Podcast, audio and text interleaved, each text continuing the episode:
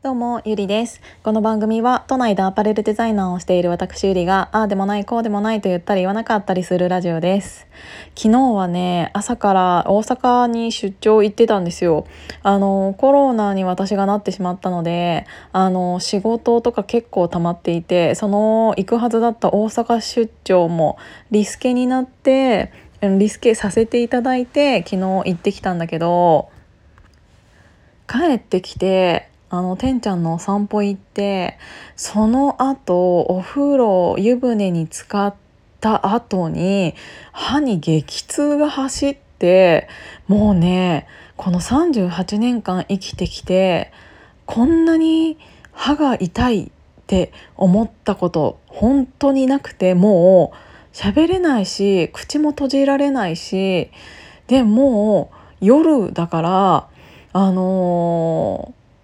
診察してくれるところもないし家にあったあの痛み止めカロナールを飲みまくったんだけどなんか効き始めたのが本当に34時間後とかでもう YouTube とかいろんなネットで何て言うのあの少しでも歯が歯の痛みが激痛に耐える方法みたいなの めちゃくちゃ調べてっていうぐらいもうね本当に大変だった。で結局あの今日やっている歯医者さん朝行ってあの診察してもらったけどもう痛すぎるからどの歯が虫歯なのかでもあのこんなに痛いってことは神経やられてるだろうっていう話になってでもあのどの歯かあのレントゲンも取ったのに分からなくて結局ね今は痛み止め強めのやつをいただいていろいろ消毒とかもしてもらってあの様子を見るっていう感じになってるんだけどね今までさみんなさ歯ですごい苦労したことある？こんなに痛い私結構痛みにはあの今までも耐えられてきた方だと思うんだけどこん痛いってもうすっごいなと思って。歯は歯の痛みがその体の痛みを感じる中でも歯っていうのは本当に耐えられないらしくって。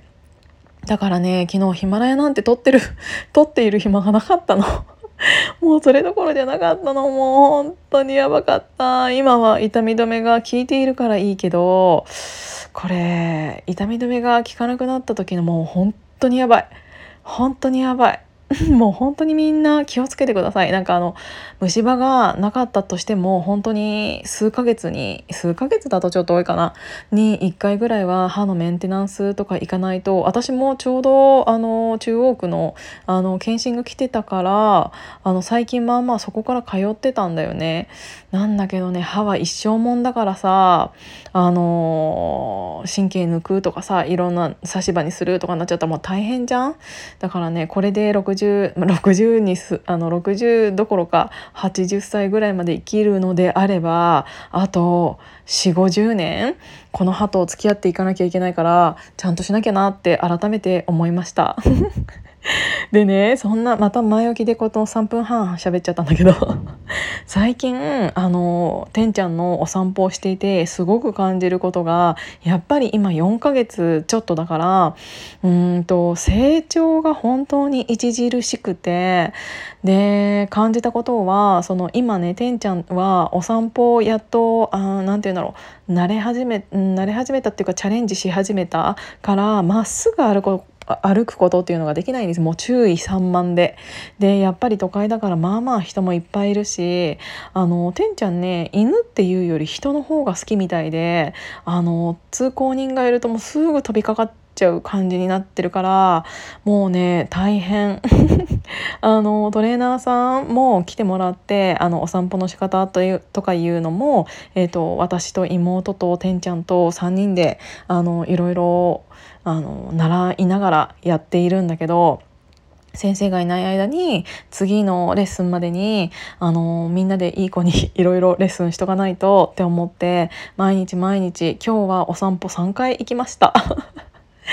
であの人が好きだからうんとすぐにこう人の方に行っちゃうのね。でもあのそれがいいというか結構普通にさ犬なしで人が歩いていて「こんにちは」なんていうことって近所の人だったとしてもあのないじゃないですか。特に田舎じゃないからあの知ってる人なんてそもそもいないし同じマンションの隣の部屋だってなんか挨拶あのたまってたまにこうすれ違った時に挨拶するぐらいで名前だってもちろん知らないしだけどあの工事現場のおじさんだったりとかあのてんちゃんを連れて歩いているとみんなが「ああかわいいね」みたいな感じで言ってくれるのあの犬が1匹いるだけでこんなにもあの自分の周りの人と関わることが増えるってすごいなさすがだなって思った。しかもこれがもうちょっと大人になってしまってルンルンルンみたいな感じで普通に歩いてしまっていたらきっとその飛びかかろうとする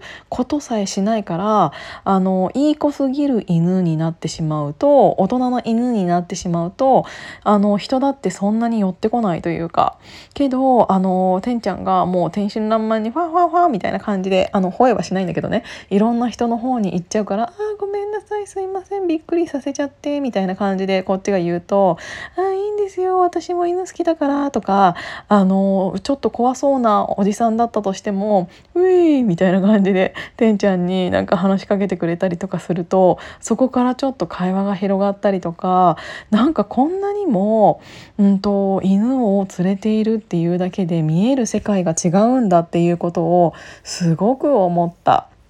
で最近はねあのてんちゃんもすごくお利口さんになってきちゃってって言ってもやっぱりお散歩とかはねまだそんな感じにはなってしまうんだけどあのおしっことかうんちとかもちゃんとあの指定の場所でするようになったの。でもあの体が結構大きくなるようになってきちゃったからあのそのあの配置っていうのがポジションっていうのがわからないみたいで ちゃんとクンクンして「あチッチここだよプップここだよ」って言うんだけどそうするとちゃんとそこに行ってチッチとかプップとか やってるんだけどあのー、それのね位置がちょっとだけずれちゃったりすると全部床にこぼれちゃってるんだけどでもちゃんとクンクンしてここだなって思ってちゃんとポジションを確認した上であのー、ちょうどヘリのところにやっちゃってこぼれちゃったりとか しているともうそれさえも可愛くてあー惜しいと思って。でその何て言うんだろう最近はそのお利口さんになってきたっていう理由の一つが、うんと、おしっことかうんちとかをあのちゃんと指定の場所でしたらあのそれをちゃんと見てあげてあの餌っていうかおやつをあげるようにしているのねだからそれに慣れちゃったからおしっことかうんちを小分けにしてするようになったの。1回でもらえるお菓子の量っていうか1回につきあの1おやつもらえるっていうの分かっちゃったからあのおしっことかも前はすごい1回でバーってあの大量に出していたんだけどじゃなくってちょっとおしっこしてこっち向いてここで僕したよみたいな目してドヤ顔でおしっこするようになってきて。で「ああいい子だねてんちゃん。ここでちゃんとやったのね」って言って餌あげるとなんかまたちょっと遊んでまたおしっこのところ行ってチーって出して。まあ、ドヤ顔でであのまた餌がもらえるって分かっちゃったからまあいいんだけどね一粒だからいいんだけどあそういうとこだけずる賢いなと思って しかもうんちがちゃんとあのー、うんちってちゃんとねプップップってやってするんだけどあのー、結構何て言うんだろう止まることができないみたいでうんちをした後すぐに、えーと、歩き始めちゃうからあのうんちの残骸が 最後にちょっと切れ残ったあのうんちの残骸があのそこら辺にプチッて落ちてんの。もうそれさえも可愛くてあ最後の人その一振りが一振りまであのトイレの上でできたらよかったのになとか思いながらでもそういうなんか完璧でないところが余計にまた可愛いなとか思って日々成長を見て楽しんでいるっていうあの幸せな時間を過ごさせて いただいておりますっていうお話でした。はいっていうことでなんか犬が1人いるだけでもこんなに生活が結構変わっていて全然仕事が手についておりませんっていうお話でした今日も聞いていただいてありがとうございますじゃあまたね